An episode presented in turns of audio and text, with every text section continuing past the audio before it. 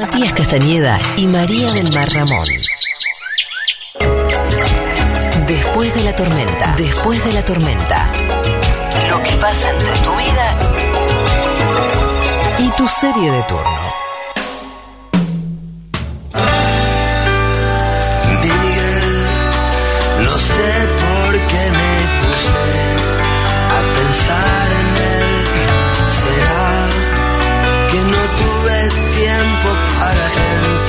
Estamos escuchando con abuelo de Andrés Calamaro. ¿Por qué? Porque esta canción eh, habla sobre Miguel Abuelo y habla sobre la piña que en algún momento le pegó a Charlie García.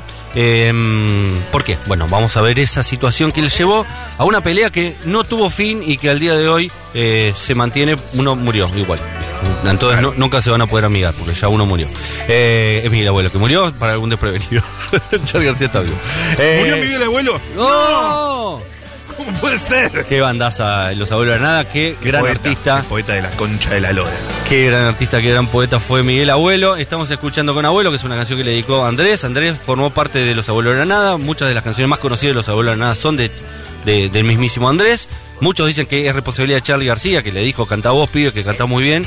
Y al día de hoy, eh, Andrés Calamaro tuvo palabras en contra. Dice que era muy joven, que no debería haber cantado porque opacaba un poco la figura de Miguel Abuelo, a quien admira, ama y eh, venera, como en esta canción, en la cual con una eh, letanía hermosa, eh, dice solo palabras hermosas de Miguel Abuelo. Bueno, hay un- una biografía de Andy Cher- Cherniavsky, que es una, una de las grandes fotógrafas del rock, en la cual habla de esto, porque Andy en, aquellos años era la pareja de Andrés Calamaro, Andy y Andy.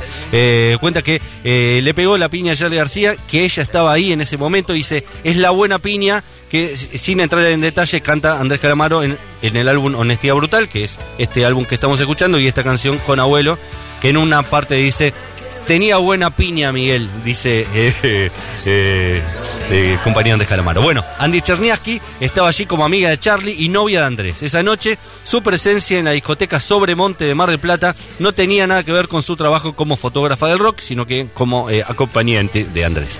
Miguel lo calzó de una, los anteojos quedaron todos rotos un ascendente de derecha. Nadie escribió una palabra sobre la falta de códigos de pegarle a un hombre que usa lentes, eh, dice esta biografía. Sin decir, pero que sacate los lentes que te pego. eh, porque se, se decía que era de mala, de, de- de Pero ¿cómo, poco hace- código. cómo- cómo haces? Claro, ¿Cómo haces? de po- poco código. No se le pega directamente a un hombre con ¿No se le pega? No. Se le habla, se lo trata de convencer. Ok. Pero bueno, eh, se le aplaude, se le aplaude la cara eh, hasta que se saca los Se le, se le aplaude cerca, se le aplaude muy cerca. Claro. es la forma que encontró el ser humano argentino para resolver ese tipo de conflictos. Eh, bueno, eh, sin decir ni mu, fue y le dio una piña. Le dio una piña a Charlie con tanta puntería que le pulverizó los lentes, dice Andy, en acceso directo memorias de una fotógrafa del rock argentino en los 80, editado por Planeta, si les interesa lo pueden buscar en Mercado Libre. Fue un escándalo enorme, porque nosotros en ese momento no podíamos entender el por qué. Con el tiempo sí nos dimos cuenta, esa piña se la tenía guardada hace mucho. ¿Saben cuál era el problema? El problema era que Charlie le estaba robando la banda a Miguel Abuelo. Los Abuelos de Nada era una banda que funcionaba muy bien, muy aceitada, con grandes músicos. Daniel Melingo, Basterrica, eh, el propio Andrés Calamaro. eh, todo funcionaba muy bien, eran Cachorro López, ¿no? To- todos números uno. Era una banda que había logrado armar Andrés, eh, Miguel Abuelo. Y Charlie en ese momento estaba virgen de banda, se había separado Cerú Girán y necesitaba una banda para tocar en vivo. El disco que había grabado en Estados Unidos con todos músicos de sesión.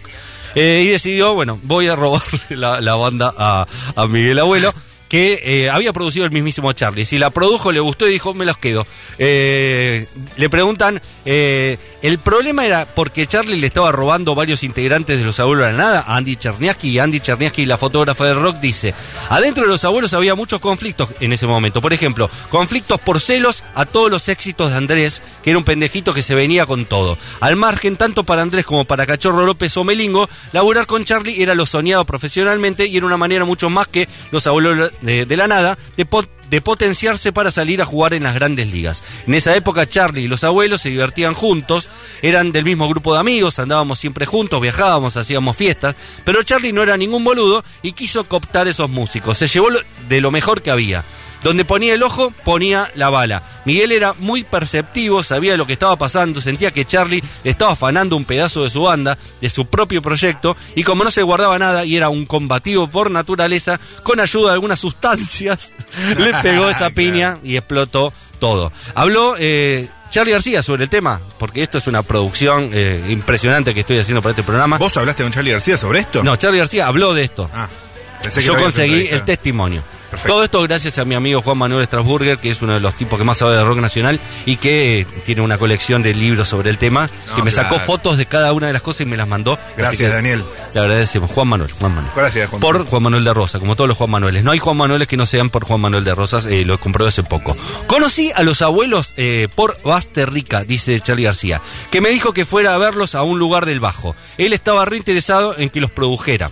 Eh, los vi, y se fue dando una relación y en un momento fui a los ensayos y le dije a Andrés que tenía que grabar mil horas. Grabamos el long play, mira qué palabraza, y me peleé con Miguel Abuelo en la grabación. Miguel no se bancaba que yo lo produjera. Si yo le decía, estás cantando bárbaro, él se ponía a hacer otra cosa. Un rebelde, natural, Miguel Abuelo, que no se lo bancaba Sí, a. Charlie y no quería que lo produzca, quería que el productor sea el mismísimo Miguel Abuelo. Dije que tengo de todo, no solo tengo la opinión de Charlie, sino la del propio Andrés Calamaro. Quizá la más jugosa de todas. Primero Andy Cherniaski, que fue testigo involuntaria. Después Charlie García, que fue el que robó la banda. Y después Andrés Calamaro, que fue parte de la banda robada por Sí, Charlie un, García. un neutral por ahí. No, porque después se peleó mucho. De hecho, esta Claro, canción, claro, a Miguel Abuelo, se la dedica después de una pelea terrible por una mujer también, eh, Mónica, que, que compartieron ambos, eh, y que generó que Andrés odiara a, Charlie. Y después de Alta Suciedad de- decidiera hacer Honestidad Brutal, que en gran parte es también eh, propia de estos tiempos, donde Andrés Calamaro odiaba a Charlie García. Me acuerdo que una vez fue al Tower Records, que era una disquería de aquellos años, con un bate a romper toda la, marquesina del Aguante, que era un disco de Charlie García, eh, a, los, a los batazos limpios, eh, también propio de la sustancia. Para ir remiendo.